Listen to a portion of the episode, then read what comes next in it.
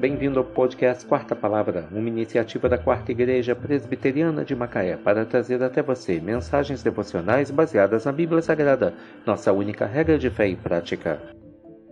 Neste domingo, 4 de fevereiro de 2024, veiculamos da sexta temporada o episódio 35, quando abordamos o tema Creia e Viva.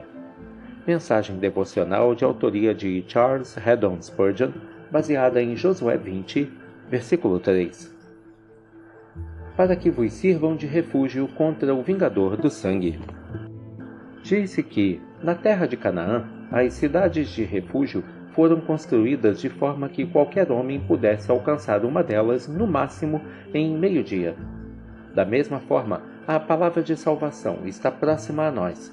Jesus é um Salvador presente e o caminho até ele é curto.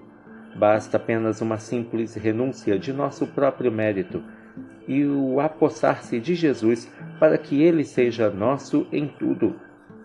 Com relação às estradas para a cidade de refúgio, disse que eram estritamente preservadas. Cada rio tinha uma ponte e cada obstrução era removida, então o homem fugitivo poderia encontrar um caminho fácil até a cidade. Uma vez por ano, os anciãos seguiam pelas estradas e viam se estavam em ordem, para que nada pudesse impedir a fuga de qualquer um, de modo que não pudesse ser capturado ou morto por causa de atrasos.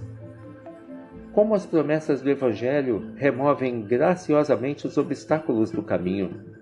Onde quer que haja estradas secundárias e voltas, há postes com a inscrição para a cidade de refúgio esta é uma imagem da estrada para Cristo Jesus. Não é como uma rotatória da lei, não é obedecendo isto, isso ou aquilo. É uma estrada reta. Creia e viva. É uma estrada tão difícil que nenhum homem hipócrita poderá jamais percorrê-la, mas é tão fácil que cada pecador que se reconhece como pecador pode encontrar nela o caminho para o céu. Tão logo o homicida alcançava os arredores da cidade, estava salvo. Não era necessário que atravessasse os muros, mas os arredores já lhe davam proteção suficiente. Aprenda então que, se você apenas tocar a barra das vestes de Cristo, estará salvo. Se tão somente apegar-se a Ele com a fé, como um grão de mostarda, estará salvo. Um pouco de graça genuína garante a morte de todos os nossos pecados. Só não perca mais tempo, não se demore pelo caminho, pois o vingador de sangue é ligeiro e ele pode estar nos seus calcanhares nesta hora tranquila do amanhecer. Para que vos sirvam de refúgio contra o vingador do sangue. Josué 20, versículo 3. Que Deus te abençoe.